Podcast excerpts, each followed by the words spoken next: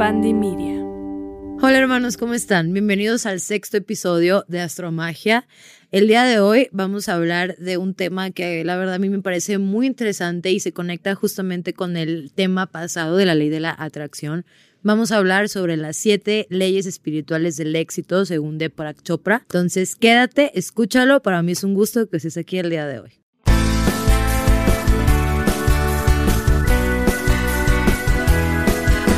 Este tema, la verdad, en lo personal, como que me toca mucho al corazón, me toca mucho al alma, porque a los que lo están viendo en YouTube, en video, por aquí tengo un papelito que justamente esto yo lo escribí en el 2020 y es un papelito que no se me ha marchitado, ni se me ha roto, ni nada, o sea, está aquí enterito. Y fueron todas estas leyes que yo escribí aquí como en palabras clave porque me tocaron al alma en muchas formas, o sea, me hicieron sentir como que dije, wow, estas leyes verdaderamente me están enseñando el camino que recorrer en la espiritualidad y claramente era cuando yo estaba como en el mayor auge de aprendizaje y gracias a ellas es que entendí y todavía sigo entendiendo bastantes cositas y es por eso que el día de hoy decidí compartírselas para ir aprendiendo junto conmigo para ir como deshilachando todos estos temas, ¿no? Las siete leyes espirituales del éxito es un libro de Deepak Chopra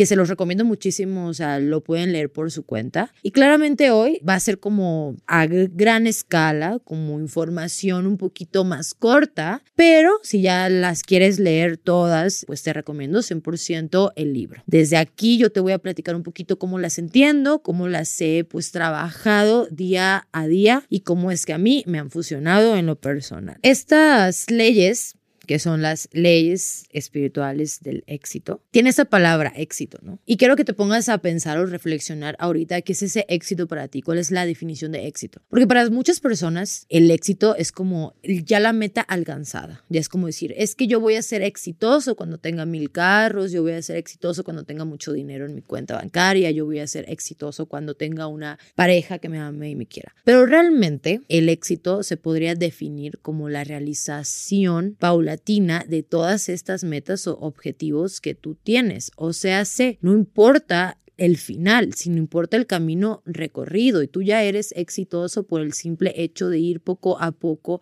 aprendiendo y logrando estas metas. El éxito, también según este libro, es la capacidad de convertir los deseos en realidad fácilmente. Y dirás, Amatista, pero es que ¿cómo puedo yo convertir mis deseos en realidad? Ya lo estuvimos hablando el episodio pasado, si no lo has escuchado, es tu tarea. Pero estuvimos hablando de todo este poder que nosotros tenemos de crear, de co-crear nuestra propia realidad. Y es justamente este libro o estas leyes que nos ayudan como a ir haciendo estos deseos un poquito pues realidad y que los podamos usar o los podamos tener en nuestra vida. Y la neta es que tú te pones a pensar de, ok, ¿cuántas personas hay exitosas en el mundo? Solo hay estas, son las personas que tienen más dinero, son las personas que tienen más casas en la playa. Sí, yo no soy una persona exitosa porque mi trabajo, porque esto, porque el otro. Y aquí estas leyes te ayudan a, a saberlo o entenderlo que no es así. El éxito realmente no implica un esfuerzo gigantesco. El éxito no es el dinero, el éxito no es las cosas materiales, el éxito es como tú te percibes y cómo vas avanzando y cómo vas creando. Y es por eso que realmente pues a mí me interesaba o me interesa mucho compartirte todo esto o estas leyes en sí porque tenemos esta idea errónea que quizá llegas a los 80 años y no eres exitoso porque no cumpliste una o dos metas o todavía tienes deudas que pagar. Y aquí venimos a limpiarnos todos esos pensamientos para que podamos usar la ley de la atracción porque la ley de la atracción, como ya lo mencioné, empieza desde los pensamientos y de la percepción que se tiene uno mismo. Entonces, por ello es que estamos trabajando mano de la con esta parte pues espiritual para ir aprendiendo. Ahora, sin más ni más, ya empecemos con la primera ley y es la ley de la potencialidad pura. Y tal y como lo menciona, esta ley nos habla de que nosotros tenemos esta capacidad por el simple hecho de ser almas viviendo una experiencia terrenal. Y posiblemente esta frase te resuene mucho si escuchaste mi primer episodio, porque ahí justamente estamos hablando de que somos almas y que venimos y que estamos creando en esta realidad, en esta experiencia terrenal y que no es que todo el tiempo tenemos que saber todo, sino vamos pues aprendiendo porque bien sabemos que estar en esta realidad pues a veces es medio pesado. Y esta ley justamente nos habla de que siempre tenemos que tener un momentito para estar con nosotros mismos, tenemos que tener un, un momento para conectarnos con esta parte tan espiritual que nosotros ya tenemos por el simple hecho de estar aquí. No es que unos sean más espirituales que otros, tú eres espiritual por el simple hecho de existir. Entonces, esta ley te dice, hay que conectarse consigo mismo, hay que contemplar todo lo que pasa a tu alrededor desde tu núcleo personal. ¿Cómo es que tú te percibes? ¿Te percibes como un ganador? ¿Te percibes como un perdedor? Recordándote así de que tienes toda esta potencialidad pura y perfecta para cumplir y materializar tus deseos. ¿Cómo podemos empezar a aplicar a lo mejor esta ley? No, porque dices, ok, amatista, entendemos, la número uno es la ley de la potencialidad pura. Pero qué onda, o sea, cómo se aplica en el día a día, cómo podemos trabajarla. Y realmente es mediante la meditación, es mediante la conexión contigo mismo. Por eso es una ley que nos invita a empezar a practicar la meditación diaria en nuestra vida para que puedas escucharte y que te permitas conectar con tu interior, porque a veces estamos tan sumergidos en el exterior que no nos damos cuenta de que nos estamos descuidando internamente. Entonces, para eso es como esta ley que te invita a decir, ok, hay momentos en mi vida donde le tengo que dar prioridad a mí mismo, a mis reflexiones, y para aplicarla día a día sí es recomendable que mínimo lo más que puedas en la semana, cualquier hora, te pongas a meditar. Entiendo que a veces la meditación puede ser un poco difícil porque dices que mi mente que no se calla, pero puedes empezar con meditaciones guiadas en YouTube, puedes apegarte a lo mejor amigos o compañeros que mediten y decir un día nos podemos juntar para ir aprendiendo. Recuerda que no hay como un camino lineal, sino tú puedes ir sabiéndole. Miren que yo tengo cuatro años meditando y también sí, a veces sí me cuesta, o sea, no les voy a mentir pero a mí sí me funciona poner musiquita de fondo, encender mis inciensos, velas y me siento en la contemplación de mi ser. Inclusive lo puedes hacer sin ninguna música para permanecer en el silencio. También esta ley te invita de cierta forma a no juzgar y en vez de observar tanto hacia afuera, te permitas observarte o sea, conectar con tu conciencia, contigo mismo, con el núcleo que tú tienes aquí adentro, ¿no? Y hay un mantra justamente para esta ley que es, hoy no juzgaré, hoy simplemente me permitiré existir. Y me da mucha risa esta frase existir porque cuando no siento nada, o sea, cuando no siento ni felicidad ni enojo y me dicen, ay, Amatisa, ¿cómo estás? Pues nada más estoy existiendo, ¿sabes? O sea, hay momentos en nuestra vida donde verdaderamente nada más estamos existiendo y es válido también, o sea, entonces esta parte te invita a que realmente te tomes unos momentitos en el día que yo recomiendo en la mañana, que es cuando nuestra mente pues apenas está como despertándose y podamos de cierta forma conectar con nosotros mismos a través de la meditación y el silencio. La ley número dos, ley del dar, también conocida como la ley del dar y recibir. Y sí, así como lo dice su nombre, es una ley que nos habla que en el universo todo es, por ejemplo, yin yang, todo suma, resta, todo sube, baja. Entonces siempre tiene que estar en constante flujo todo el movimiento de energía porque si no se estanca. Y es algo que por ahí también estuvimos platicando, que para conectarte con tu abundancia interior, o para sanar tu relación con el dinero, tienes que soltar, porque imagínate que tú nada más estás enfocado en tus deudas, en lo que tienes que pagar, en que, ay, el dinero se va, se va, se va, pero nunca viene. Entonces esa ley se está viendo como que rara o se puede bloquear porque únicamente estás conectado con el estar dando. Por eso el merecimiento, el recibir es muy importante para toda esta parte de la manifestación y de la atracción, porque tienes que estar abierto a recibir. Entonces, claramente, esta es una ley que te invita a dar y abrirte también a, a recibir, ¿sabes? A conectarte con ambas partes. Toda relación que nosotros tenemos es una relación de dar y recibir, porque el dar engendra el recibir y el recibir engendra al dar. O sea, es un constante flujo o es un intercambio dinámico de energía. Todo se tiene que estar en constante movimiento. Por eso aferrarnos a cualquier cosa, que ya lo platicaremos ahorita con la ley del desapego, pues es malo. O sea, tenemos que soltar para recibir. Por eso mismo es, hay que soltar ciertas cositas para recibir cosas nuevas, ¿no? Eso es de ley y creo que claramente pues yo también tengo que tomar mis consejos porque a veces suelo ser un poco aferrada, pero es esto de da, o sea, da y vas a ver que vas a estar recibiendo. ¿Cómo puedes aplicar esta ley como en tu día a día? Básicamente, mira, desde las actividades más pequeñas, o sea, no ocupas mucho, desde regalar unos buenos días, gracias, una sonrisa a alguien que está caminando por la calle, desde dar algún regalo ya pues material, desde que te digan, oye, yo te ayudo, pues decir, va, o sea, va, acepto tu ayuda, acepta regalos, da regalos y no solo material, sino desde abrazos,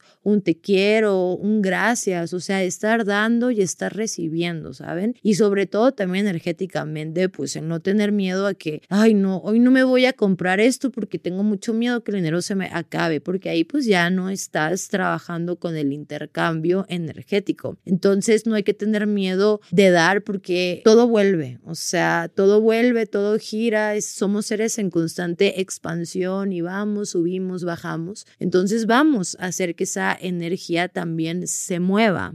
Y también otra forma de aplicarlo es la gratitud.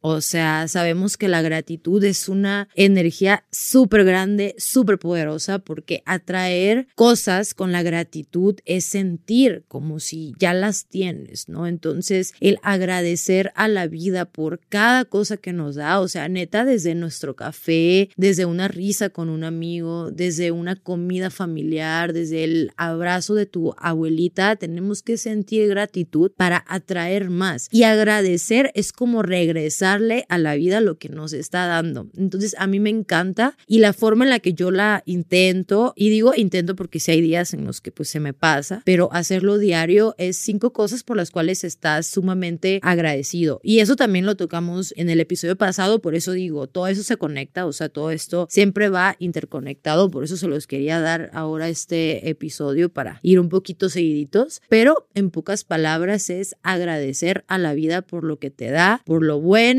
por el aprendizaje, por los amigos, por la familia, por todo, porque eso tú estás dando y estás recibiendo. Y bueno, también como un consejito, y es que yo siento que nos hace falta ser más empáticos con todos, desde regalar una sonrisita por la calle, desde agradecer a la persona que nos vendió el café o decirle, wow, qué bonito local tienes, o wow, está súper rico la comida de hoy. Eso es un intercambio energético súper lindo, porque entre tanta obscuridad que existe, en el mundo, a veces ocupamos como ese pequeño cachito de luz que nosotros podemos brindar. Número tres, ley del karma. Y esta ley, sí, el karma, karma is my best friend, ¿no? Diría Taylor Swift. Pero esta ley se trata de que sembramos lo que cosechamos. Entonces, claramente el tema del karma es súper extenso y se los voy a decir como yo lo practico, lo entiendo. Y es que nosotros siempre venimos cargando con esta parte del karma, ¿no? Y para sanarlo, empezando, tenemos que hacer las paces con nuestro pasado, perdonarnos por decisiones que tomamos o que no tomamos, entender que si nosotros queremos atraer amor, atraer dinero, lo que sea, es algo que tiene que empezar a salir desde nosotros porque si no es medio sonso, ¿no? O sea, pedir algo que tú no estás dando, por eso el karma es lo que tú siembras, lo que tú estás trabajando por ti mismo, es algo que va a ser recíproco y se te va a devolver en algún punto. Y tenemos que recordar que cada acción es una reacción y es energía que vuelve a nosotros en cualquier momento. Por eso yo también digo, el tiempo a veces da la razón cuando tú eres una mala persona y no es que estemos deseando el mal, pero por eso intentamos pues ser mejor persona cada día, mejor mamá, mejor papá, mejor amigo, mejor hermano, porque pues estamos en constante crecimiento, no es que seamos perfectos, pero podemos intentar ser unas mejores personas y no únicamente por tener miedo que el karma te va a perseguir, no para nada, sino para entender que de ti tiene que nacer algo y que vienes a dar al mundo, ¿no? Y esto es lo opuesto al Dharma, que esa es ley del final, pero en pocas palabras, pues si el karma como que nos, nos invita a cuestionarnos, ¿no? También de, a ver, esta decisión que yo voy a tomar puede llegar a lastimar a alguien más, me puede llegar a lastimar a mí mismo, como vivir en conciencia plenamente, no con delirio de persecución, amigos, por favor, se los pido, o sea, no es como que, no, el karma viene, no, sino que desde una parte un poquito más consciente y decir, ok, ¿qué, qué estoy dando yo al mundo? ¿Cuáles son las consecuencias de mis actos? ¿Qué es lo que puedo recibir de esto? Y sobre todo, al momento de nosotros tomar alguna decisión, hacerte esta pregunta, ¿cómo me va a hacer sentir esta decisión en un año? ¿Me va a hacer sentir bien o no? Y cuando algo te pesa o no, o no es la decisión correcta, se siente intuitivamente con el corazón. Por ejemplo, si sientes malestares en tu cuerpo al estar tomando una decisión, pues sí, a lo mejor es como un mm, por ahí no es, pero si sientes gozo, alegría, amor, un miedo pero emocionante, porque yo siento en mi, en mi mente que hay un miedo emocionante y un miedo que te retrae. Me encanta sentir el miedo emocionante porque es, ok, no sé a dónde voy, pero vas, ¿no? Y el miedo que te retrae es como decir, ay, no, no, no, no, no. Entonces, yo siento que preguntarte, escuchar a tu cuerpo, escuchar tu alma, escuchar tu espíritu, aplicando como pues con la primera ley de la meditación y de la intuición. Una de las formas en las cuales nosotros podemos aplicar esta ley es preguntarte, observar las decisiones que tú tomas en cada momento en tu vida, a quienes tienes cerca, por ejemplo, si le va a lastimar a alguien o no, escucharte, ser compasivo con tus procesos y sobre todo siempre, siempre pedirle una guía a tu corazón y de decir a tu corazón, a tus guías, a tus ángeles, pónganme en el camino correcto para mí, donde me va a llevar gozo, gratitud, amor y que sea bueno para mí, para todos los involucrados. ¿Saben? O sea, porque al que obra mal se le pudre el tamal. O sea, eso es un dicho muy, popular aquí en, en México. Entonces, hay que hacer el bien, amigos. Ya hay suficiente mal en este mundo y no solamente por el karma, sino porque tú quieres ser una mejor persona conscientemente. Por eso son espirituales del éxito. Ok, ahora vamos a la cuarta ley, que es la ley del menor esfuerzo. Esta sí se las mencioné también en el episodio pasado, que entre más a lo mejor nosotros estamos pidiendo algo, si te aferras, se parece a la del desapego, pero es como decir, ok, tengo que soltar un poquitito el resultado para poder gozar de las recompensas, ¿no? Porque entre más nos estamos también aferrando a algo, pues claramente que nos llega a afectar, no sé, queremos eso y el universo es, pero yo te tengo algo mejor preparado, pero tú nada más estás aferrando a eso, María, y no se puede, ¿sabes? Entonces a veces es, ok, voy a, a extender mis manos de esta forma, sé que el universo me va a brindarme, a poner en el lugar que necesito para mi mayor bien y para mi crecimiento. Fíjense, el libro tiene una frase interesante que se las voy a leer por aquí y es, lo que conocemos normalmente como milagros son en realidad manifestaciones de la ley del menor esfuerzo, ¿saben? O sea, a lo mejor lo que voy a decir va a sonar como muy, muy rebelde o no sé cómo con qué adjetivo usarlo, pero realmente cuando estamos esperando un milagro no hacemos mucho, ¿sabes? Es como que yo tengo la esperanza que eso va a pasar y ya, y yo sé que va a pasar un milagro. Y de repente pasa porque a lo mejor no te estás esforzando tanto por conseguirlo. Se parece, por eso como digo, a la ley de el desapego y el menor esfuerzo. Básicamente nos habla de esta aceptación, o sea, la aceptación tanto de personas, de lugares, aceptar que no eres víctima de tus propias circunstancias, sino de, de decir, ok, acepto que esta es la realidad que estoy viviendo ahora mismo. A ver, universo, realmente sorpréndeme. Entonces eso es el, el menor esfuerzo. Y esto es muy importante. O sea, no forzar situaciones para tu conveniencia, ni intentar ahí a ver de que no es que yo voy a hacer eso para que esta persona que me busque me hable. A veces el menor esfuerzo es importante para poder recibir estos milagros que nosotros estamos esperando. Y sobre todo es muy importante saber de que uno, no sentirnos como víctimas, la aceptación y la responsabilidad de que hay algunas cosas en nuestra vida que son responsabilidades nuestras. O sea, ¿por qué? Por nuestros actos. Entonces, lo mejor que podemos hacer es asumir nuestras responsabilidades y decir, bueno, quizá yo estoy viviendo una relación tóxica porque neta, yo no puse mis límites en mucho tiempo. Quizá yo ahorita no tengo dinero porque me siento como una persona que no se merece tener dinero. Entonces, a veces la responsabilidad cae en nosotros mismos. Y neta, amigos, es que yo también, o sea, llega un punto en mi vida en que digo, ay, Dios mío, ¿por qué me pasa esto a mí? Y esa a mí es una frase que sí digo mucho y ya, ya estoy trabajando en no. Lo digo por, o sea, no es necesario como el culpar a las demás personas. Es que Juanita vino y fue su culpa. A ver, es mi responsabilidad. Acepto, quizá porque no puse un límite, quizá porque acepté algo que no debí de haber aceptado, bla, bla, bla, bla. O la responsabilidad es mía y como soy consciente de eso, pues por eso también estoy eligiendo yo cambiarla y mejorarla para mejorar mi vida y para ser más consciente de mis actos y de lo que hago. Entonces, en conclusión, estamos hablando que la ley del menor esfuerzo nos invita a la aceptación, a asumir responsabilidades, a no forzar situaciones ni personas, que se vaya dando, que se vaya acomodando y que todo las recompensas lleguen porque nosotros las merecemos y así es. La ley de la intención y el deseo. Esta es la quinta. Y esta ley básicamente nos dice que la intención es eso que nosotros queremos a futuro sin apego y la atención es lo que le tenemos que poner en el presente. O sea, la intención nos hace poner atención a nuestros deseos, ¿no? ¿Qué es la intención? Vivir en conciencia. Un ejemplo, tú quieres atraer un mejor cuerpo para diciembre. Entonces, tengo la intención de que mi cuerpo esté más saludable. Pongámoslo como ejemplo. Entonces, ok, pero ¿qué es lo que tú tienes que ser en presente para llevarlo a cabo? Y eso es la atención. Y decir, pues bueno, creo que tengo que hacer ejercicio, tengo que comer mejor, bla, bla, bla. Entonces yo ya tengo una intención a futuro, pero le pongo mi atención en el presente, ¿saben? Porque es importante como estarse enfocando también en el camino, como lo estábamos platicando, que es la realización paulatina de esas metas o es el caminito.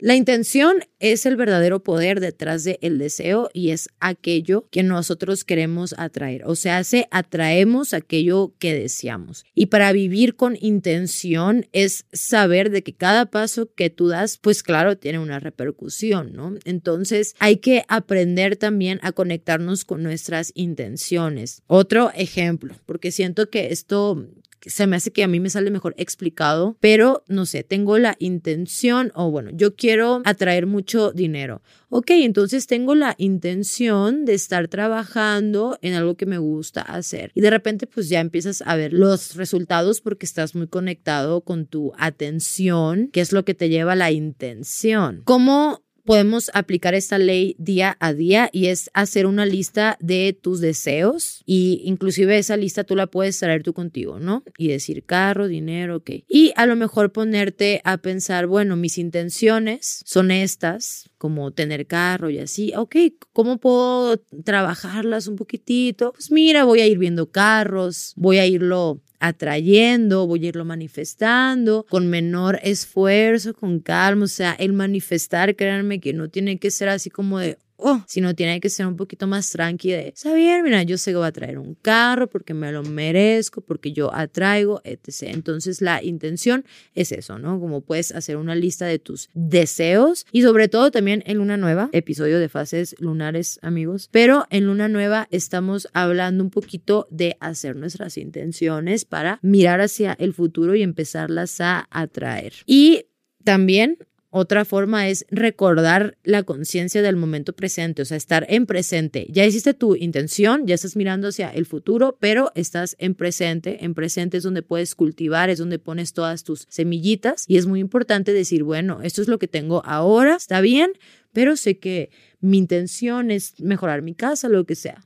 Llegará. Ok, la penúltima ley, la ley del desapego. Básicamente su palabra nos lo dice todo. Desapégate Sí, Luis, es el momento en el que dejes ir esa relación tóxica. No, pero ya, en serio, para aplicar esta ley del desapego es importante saber lo mismo, que entre más nos aferramos a cualquier situación en nuestra vida, no nos vamos a permitir abrirnos a nuevas perspectivas, ni vamos a permitir la expansión. Porque imagínense que yo tengo en esta mano este vaso con agua y yo me aferro tanto a él y mi productor quiere darme una jarra con agua más, más grande y yo digo, no, o sea, yo ya tengo mis manos ocupadas por este vaso. Y el universo dice, desapégate, suéltate ese vaso, vas a recibir algo mejor. O sea, ¿por qué te estás aferrando? No te aferres. Sé que es muy fácil comentarlo, pero neta somos seres muy aferraditos. Entonces, aquí lo más importante es saber, es decir, bueno, si una relación en mi vida no me está funcionando, no me está yendo bien, no me siento cómoda, siento un nudo en el estómago todo el tiempo, ¿qué hago? Me desapego, me desapego inclusive al resultado. O sea, no fuerzo nada y fluyo un poquitito. Una vez, hoy no, vi esto que decía, es que cómo quieren que yo fluya si no soy agua.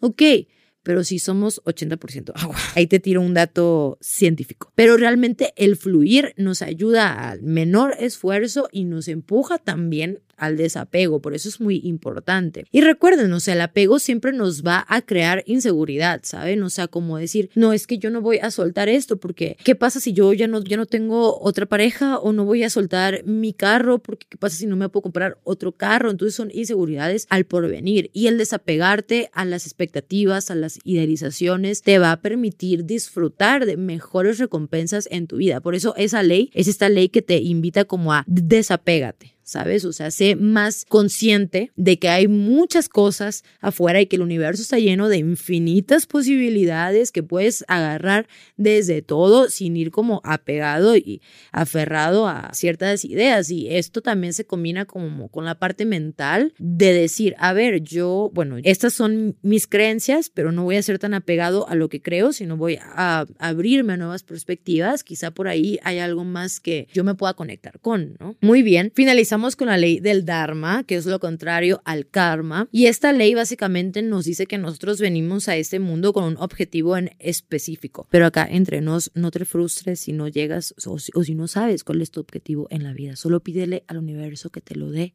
y te puede llegar con conciencia. Entonces tú tranquilo. Esta ley nos habla de que todos estos objetivos que nosotros tenemos en la vida y que nos acercamos más a ellos cuando seguimos nuestros deseos internos o seguimos nuestro corazón. Es decir, si, no sé, Jero, que lo tengo aquí al lado, voltea y me dice, ¿sabes qué? Frida Arballo, yo ya no quiero ser productor, yo quiero ser un surfista australiano y me quiero ir a vivir a Australia.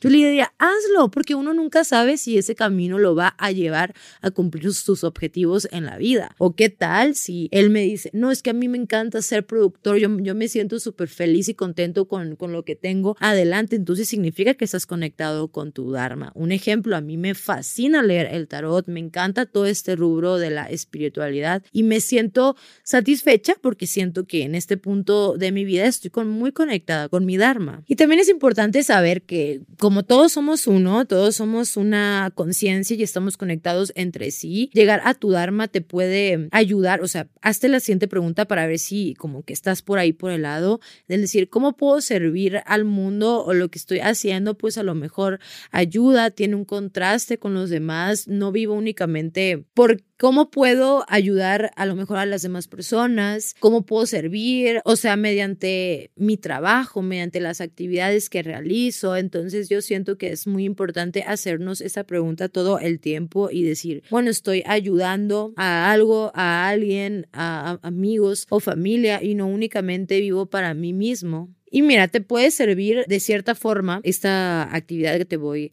a decir y es que puedes escribir tus talentos en una hoja, puedes decir, bueno, es que a mí me encanta ser contador, por ejemplo. Adelante, o sea, estás en tu Dharma o a mí me encanta ser doctor, ayudar a las personas, ser enfermera, adelante, ser bombero, lo que tú quieras ser, pero que tú sepas que te está ayudando y que tú estás dándole al mundo tus talentos, o sea, no, no ir cabizbajo por la vida, decir, es que yo trabajo aquí, pero ni me gusta. No, o sea, siempre, bueno, yo siendo lo personal, que nos tiene que gustar o tenemos que amar lo que hacemos porque vida solo hay una y vamos a llegar a los 80 o 90 años y vamos a decir, jole, realmente viví porque si la vida se nos va de voladísima, ¿eh? de voladísima. Entonces, yo siento que es muy importante esta parte de cuestionarnos y decir, ok, amo lo que hago, sí, no. Si es un no, pues hacer reflexiones. ¿Amo lo que hago? Sí adelante, estás en tu Dharma, o sea, estoy conectado. Y saber que todos tenemos un talento único, ¿eh? o sea, no me vengas a decir de que, ay, Amatista, yo no tengo talento, soy una persona sin qué hacer. No es cierto. Todos tenemos un talento único, solo es cuestión que te escuches y practiques las seis leyes arriba de esta para que puedas llegar a esta parte de el Dharma. Y bueno, yo te dejo como un dato curioso y es que cuando empecé a practicarlas fue antes de que naciera Amatista, o sea, empecé a hacerlas, bueno, a estudiarlas, estudiar esto por lo y luego empezó Amatista y neta ahí cuando empecé todo este rollo dije, wow, o sea, pasé el de el desapego porque había pasado como una época en mi vida en la que había dejado una carrera pues importante para mí, pero que no me sentía tan conectada ya con, con eso, con lo que yo pensé que era mi camino. Y decía yo, bueno, tengo que desapegarme de esta idea, tengo que no hacer eh, mucho esfuerzo simplemente rendirme, entre comillas, y dejar que las ideas se me vayan presentando. Tengo que conectarme con mis deseos internos que son explotar eh, mis dones, pero cuáles son mis dones y poquito a poquito se me fueron presentando. Entonces, pues por eso yo te digo que es parte de un proceso, es normal y hay que disfrutarlas. Yo te recomiendo también, ya para finalizar, que las, las escribas, así como yo en un papelito, te puedes leer el libro para sacar como las ideas principales y las pongas en un lugar donde tú las veas, porque no todos los días vamos a ser perfectos, no todos los días vamos a aplicar todas, pero se trata de, de hacerlas ya más presentes o conscientes en el aquí y en el ahora. out. Pues espero de todo corazón que les haya gustado muchísimo, muchísimo. Sí se parece un poco o hablamos un poquitito de más o menos de los temas que tocamos con la ley de la atracción, pero recuerden, es lo mismo, ¿saben? Esto es como una herramienta más y bueno, no está de más volverte a recordar que si quieres como ya leerlas completamente, el libro se llama Las siete leyes espirituales del éxito según Deepak Chopra. Entonces, ¿para qué? Para que pues a lo mejor tú las leas, tú saques tu perspectiva, tú las emplees y también comentarme cómo es que tú, cuál es, tu favorita o cuáles tú llevas a cabo. O de igual forma que me digas, ¿sabes qué, Amatista? Es que esta es mi percepción de la ley de el menor esfuerzo. Recuerden, toda información es muy bien recibida. Yo te agradezco muchísimo por escucharme. Gracias por estar aquí. Recuerda seguirme en todas mis redes sociales, arroba guion bajo Amatista Lunar en Instagram y Amatista Lunar en Facebook y en TikTok. Gracias, gracias, gracias nuevamente. Nos vemos hasta el próximo episodio. Abrazo cósmico, que estés muy, muy bien. Besos. Astromagia es producido y conducido por mí, Frida Arballo, editado por Uriel Islas, con producción de Giovanni Pacheco y producción ejecutiva de Jero Quintero, hosteado y distribuido por rss.com. Este es un podcast de Bandy Media.